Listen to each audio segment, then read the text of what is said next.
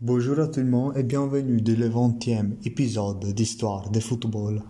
Aujourd'hui, je vais vous parler de la vie et de la carrière de Fabio Cannavaro. Depuis être un ramasseur de balles à un champion, il est pas haut, mais dans le terrain, il est insurmontable avec le Parme, la Juventus et le Real. Le chef d'œuvre arrive en national dans le 2006 avec la victoire du mondial comme capitaine.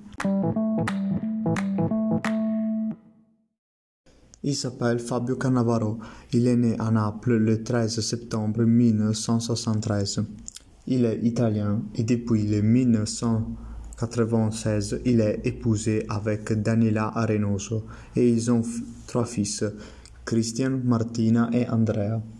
Entre le 1992 et le 1995, il joue au Naples pour passer ensuite au nord de l'Italie avec le Parme, la Juventus et l'Inter. Jusqu'à la conquête du mondial, il reste chez lui, mais le Real n'hésite pas à attendre et lui offre un contrat que Fabio accepte. La Juventus le rappelle pour une dernière saison dans le foot qui compte pour enfin s'en aller en Qatar. Maintenant, on passe à parler de sa vie. Son père avait peur que le football pouvait être une, une distraction pour Fabio. De fait, quand il amènera le bulletin scolaire pour la première fois avec plusieurs insuffisants, son père jetera son sac de foot. Son premier match sera contre l'adversaire, la pire, la Juventus, qui gagne 4 à 3. Lippi décide de refuser les offres pour lui dans l'été et après une, crise de la société, il se transforme au Parme. En 1997, il est déjà dans la nationale. Cannavaro apprend les techniques les plus efficaces et souvent anticipe la jouée avant que le ballon soit dans les pieds de l'adversaire. Le 3 juillet 1998, l'Italie est contre la France et les Bleus ne réussissent pas à dépasser la défense italienne jusqu'à la fin quand la France éliminera l'Italie au tir au but. Pour sa prestation, Cannavaro sera confirmé aussi les années suivantes en national et le 2006 sera l'année de sa consécration. Le mondial, il joue comme un parfait défenseur et une de ses actions à souvenir est celle contre l'Allemagne qui portera l'Italie à gagner 2 à 0 au temps supplémentaire. Pour ça, à Cannavaro sont livrés les FIFA World Player et les Ballons d'Or en 2006. Malheureusement, avec l'Italie, à part la Coupe du Monde, il n'y a eu que des délusions, sauf quand il a participé aux deux Européens Under 21 vaincus par l'Italie. Avec le club, au Parme, il conquit deux Coupes Italie, une Coupe UEFA et une Supercoupe. Avec l'Inter, il est plutôt baissé et passe deux ans plein de polémiques. À la Juventus, il gagne un championnat et avant du déclin du Real, Fabio triomphe trois fois en Espagne, deux championnats et une Supercoupe espagnole.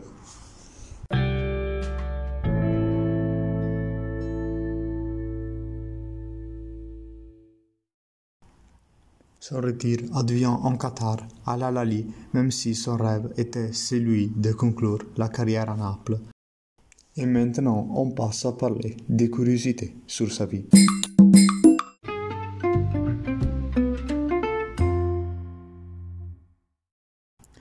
Il aurait dû faire le barman proche du stade San Paolo de Naples, car le propriétaire était le père de sa petite amie, mais le DNA de sa famille le porte à être un footballeur.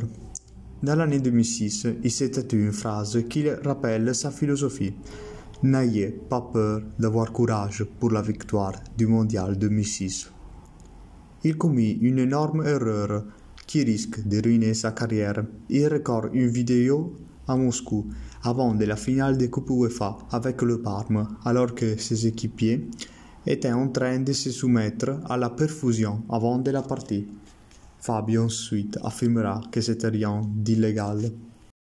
Dans sa vie, on peut souvenir des actions, pas de buts, parce que les actions de la défense ont été plus importantes.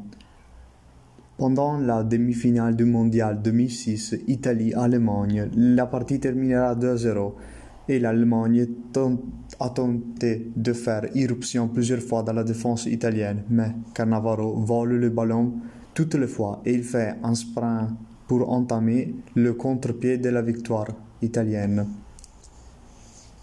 Toujours dans le mondial 2006, dans la finale France-Italie, Cannavaro, ce jour-là, étant tout le monde, il réussit à limiter deux attaquants comme Zidane et Henry, et ensuite, on sait comment elle finira. L'Italie sera champion du monde.